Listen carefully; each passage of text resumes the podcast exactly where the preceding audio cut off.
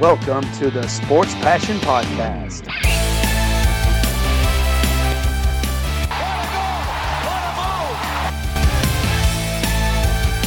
Oh, blocked by James! LeBron James with the rejection. And here's your host, Lars Marendorf.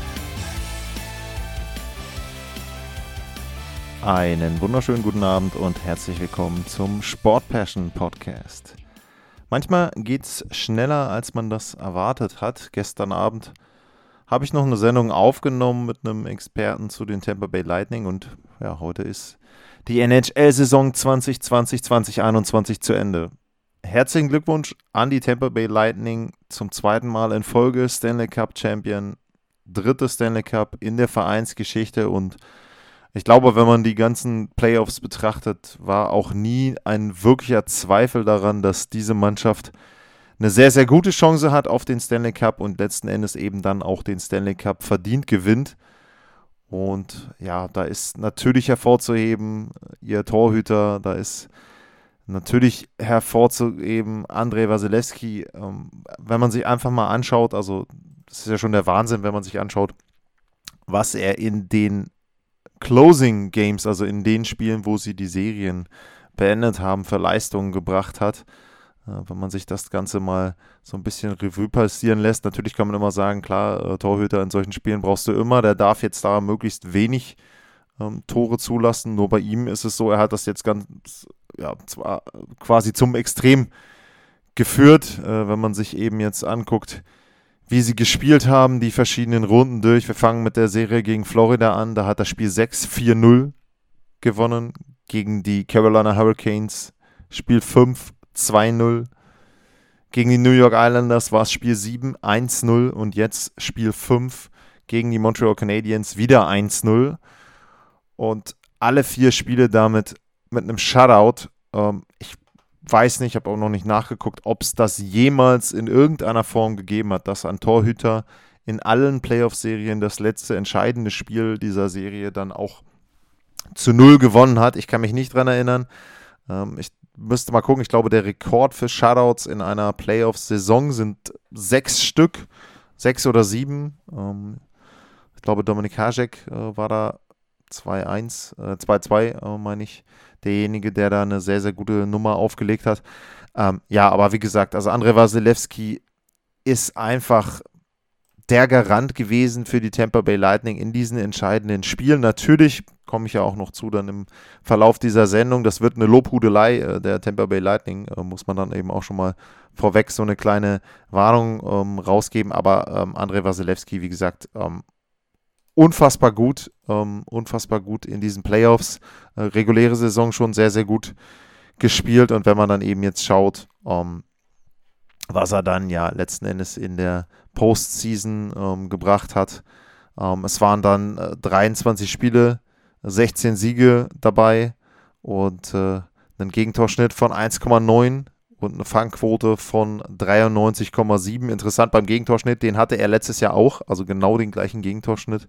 Äh, letztes Jahr war die Fangquote bei 92 Prozent, dieses Jahr eben dann bei 93,7, also fast 94 Prozent. Fünf Shutouts insgesamt in dieser Saison, also ja, schon eine sehr, sehr gute Leistung und für mich auch vollkommen verdient ähm, der MVP geworden. Man kann natürlich drüber nachdenken, ähm, Nikita Kucherov äh, ja jetzt zum, ähm, zum MVP zu machen, aber da ist es dann auch so, ähm, dass man da vielleicht auch so ein bisschen ähm, sagen muss, dass dann die Abstimmung meistens eher dann äh, auf einen anderen geht, dass es selten so ist. Ich müsste dann auch mal wieder gucken, bei Crosby war es das letzte Mal, dass zweimal hintereinander ähm, ein gleicher ist. Natürlich ähm, kann man jetzt sagen, Kucherov letztes Jahr war es Hetman. Ähm, jetzt hätte es Kucherov auch verdient gehabt, aber der war eben Regular Season MVP vor nicht allzu langer Zeit. Also ähm, für mich passt's. Für mich passt's einfach. André Wasilewski, bester Spieler der Playoffs, damit eben auch MVP, Conn Smythe Trophy, also auch für ihn. Ähm, Nochmal Gratulation an ihn. Also sehr, sehr gut eben dort entsprechend gespielt. Aber ich habe es auch schon angedeutet. Ähm, man kann natürlich jetzt sagen, ähm, wenn ein Torhüter in den entscheidenden Spielen immer zu Null spielt, dann kann es natürlich nicht nur an ihm liegen. Ähm, denn da steht auch noch eine Mannschaft davor und diese Mannschaft hat einfach ja wirklich als Team agiert und was für mich eine herausragende Statistik ist, wenn man sich mal anguckt, wie die Punkte bei den Tampa Bay Lightning verteilt waren in den fünf Finalspielen. Ähm, da ist vorne Nikita Kucherov mit ähm, fünf Punkten. Das ist ja zu erwarten gewesen. Ähm, also wie gesagt, ähm, von ihm auch äh, ja, sehr, sehr gute Playoffs, äh, wenn man da eben nochmal den, äh, den Blick wagt, dann auch auf die Gesamtzahlen. Also über 30 Playoff-Punkte, dann am Ende wieder 32, zweite Jahr hintereinander, also auch sehr, sehr gut da. 24 Assists, 8 Vorlagen, ähm, also wirklich schon ähm, eben ganz klar da offensiv derjenige, der das Team auch getragen hat. Aber wenn man eben dann schaut jetzt auf die Finalserie, er hatte fünf Punkte, okay, das war ein bisschen zu erwarten, aber wenn man sich dann danach die Namen durchliest und danach eben guckt, äh, ja, wer hat denn ähm, bei Tampa Bay dann noch gepunktet, dann taucht er eben auf an Nummer 2 Tyler Johnson, 4 Punkte, Andre Palat, 4 Punkte, Blake Coleman, 4 Punkte. Barclay Goodrow, 4 Punkte. Ryan McDonough, 3. Braden Point kommt dann erst an 7 mit 3. Victor Hetman hatte nur 2. David Savard, 2. Also ganz, ganz viele Spieler. Am Ende sind es 18 Spieler, bis auf Alex Klorn, der ja verletzt nur ähm, ein Spiel dann gemacht hat, ähm, haben alle gepunktet. Alle Akteure der Tampa Bay Lightning haben gepunktet. Und das ist dann eben schon eine unfassbare Tiefe. Und man muss natürlich sagen, ich werde jetzt heute nicht sehr viel über die Montreal Canadiens reden.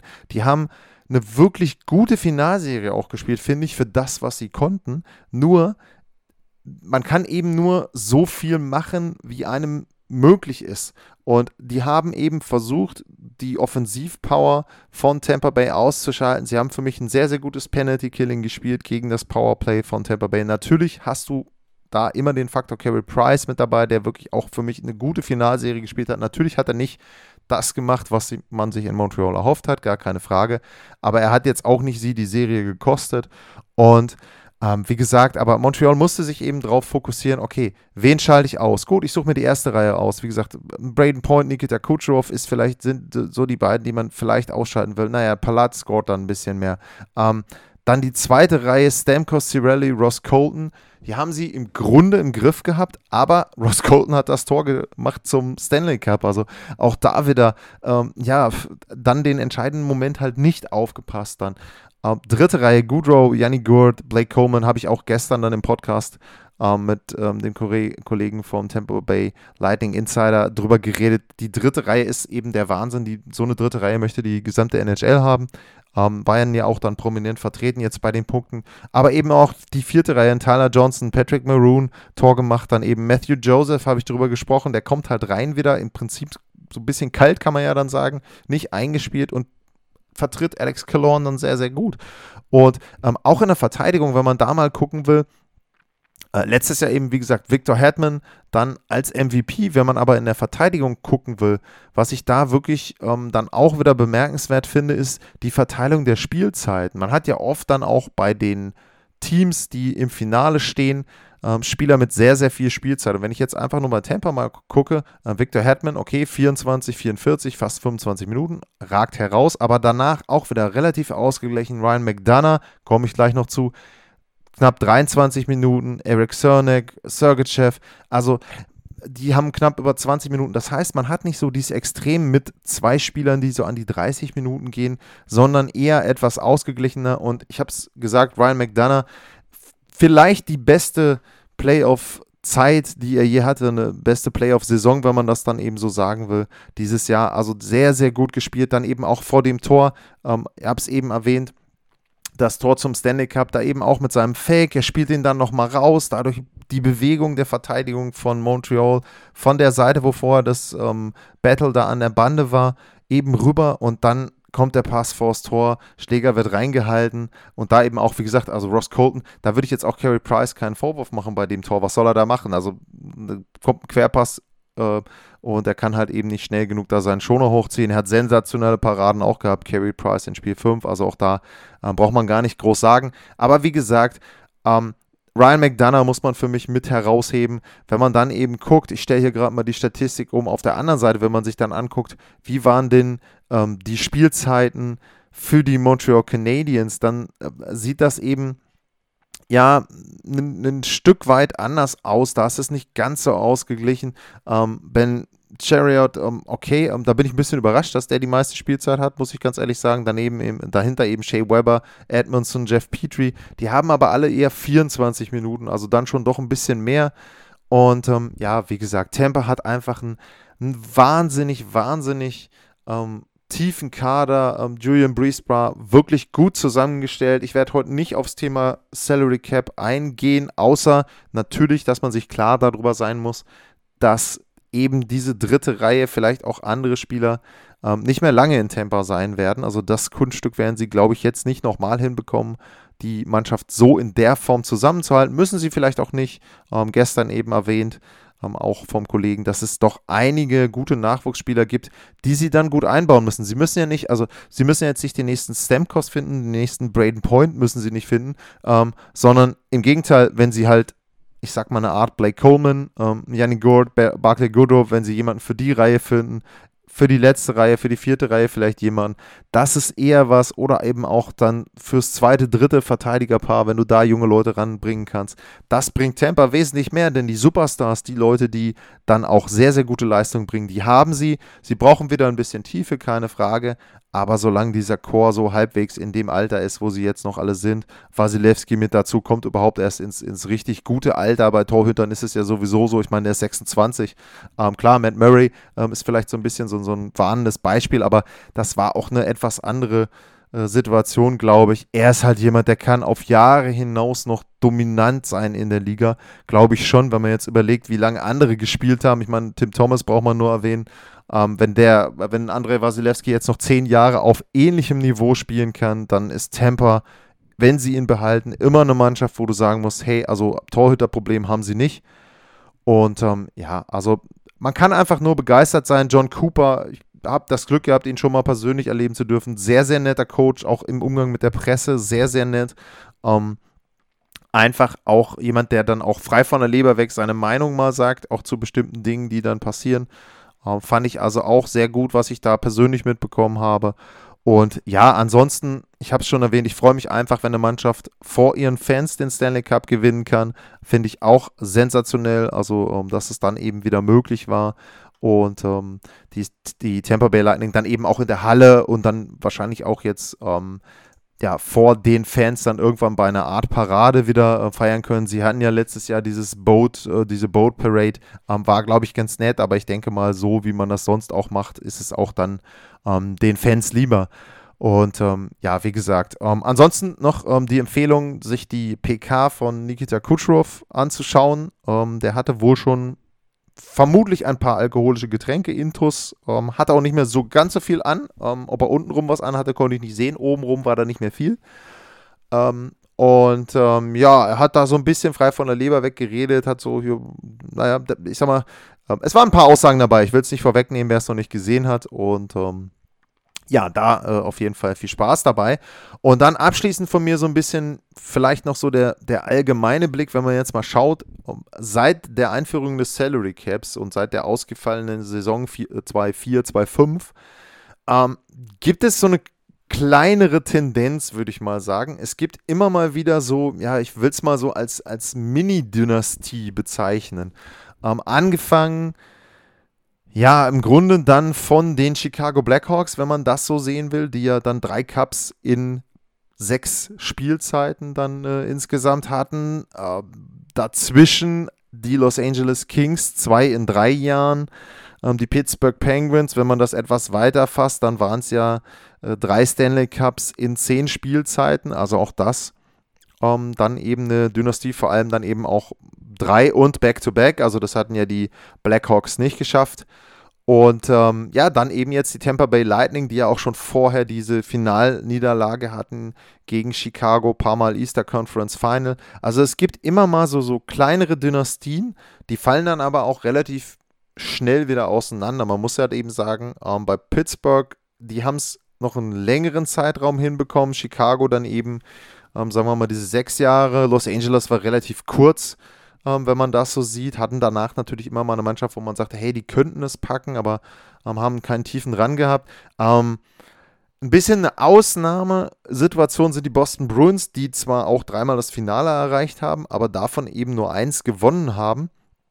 Und ähm, ja, dann eben da nicht in diesen Kreis, sage ich mal, dieser kleineren Dynastien mit reinstoßen.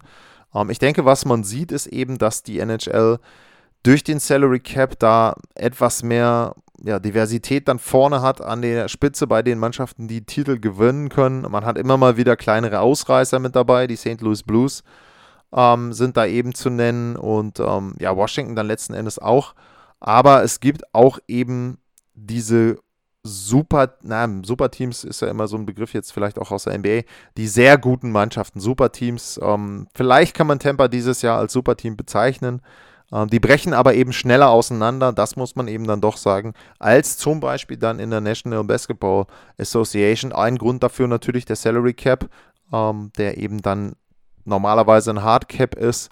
Und äh, ja, finde ich aber schon vergleichsweise interessant, dass sich dann eben nach so den ersten, sage ich mal, wilden Jahren, wenn man sich die ersten Jahre anguckt, gab es halt in den ersten sechs Jahren oder ersten, ersten sieben Jahren nach dem, nach dem ähm, Lockout gab es sieben verschiedene Meister und seitdem ähm, hat sich das Ganze dann so ein bisschen eingependelt, dass da immer mal wieder Teams häufiger den Stanley Cup gewinnen. Also ja, mal gucken, wie sich der Trend im nächsten Jahr fortsetzt. Also Tampa wird auf jeden Fall anders aussehen. Es gibt den Jeff ähm, der Seattle Kraken und äh, damit dann eben auch schon jetzt so ein bisschen dann ja die Überleitung in die nächsten Tage, Wochen. Ähm, es wird den Expansion Draft geben und dazu wird es von mir eine Sonderfolge geben. Also wer da Fragen hat, wer da Informationen wissen möchte zum Expansion Draft, sehr, sehr gerne bei mir.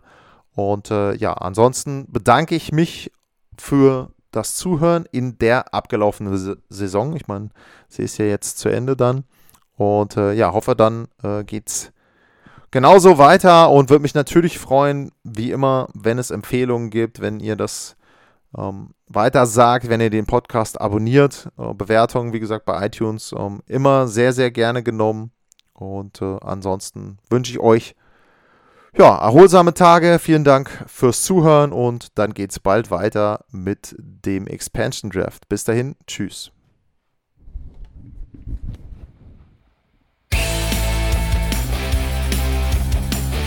Sportliche Grüße. Das war's, euer Lars.